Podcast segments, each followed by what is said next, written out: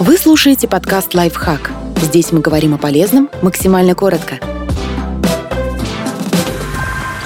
Как преодолеть прокрастинацию за 5 минут? Это простое правило поможет, даже если браться за задачу совсем не хочется. Что за правило? Если не хочется что-то делать, пообещайте себе заниматься этим только 5 минут. Скорее всего, после этих 5 минут вы сделаете все до конца.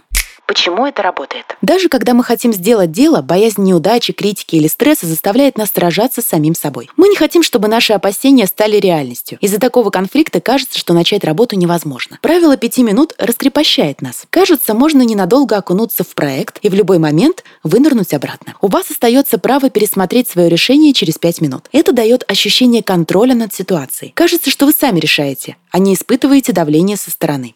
Почему мы продолжаем работать после первых минут? Наши представления о том, насколько задача неприятна, часто неверные. Начав дело, мы обычно относимся к нему более положительно, чем ожидали. Дело не только в том, что задача оказывается не такой неприятной. Начав работу, мы часто попадаем в состояние потока. В нем мы полностью погружаемся в дело и забываем обо всем вокруг. Время пролетает незаметно. Но чаще всего мы погружаемся в него, когда занимаемся сложными делами. Например, заставляем себя сделать как можно больше всего за 5 минут. Но и такие рутинные дела, как мытье посуды или проверка проверка орфографии в тексте могут погрузить в поток. Правило пяти минут дает нам ощущение, что мы контролируем свою работу. После пяти минут большой проект все равно останется большим. Но когда вы преодолели первый порог, нежелание начать, он перестанет казаться невыполнимым. Подписывайтесь на подкаст «Лайфхак» на всех удобных платформах. Ставьте ему лайки и звездочки. Оставляйте комментарии. Услышимся!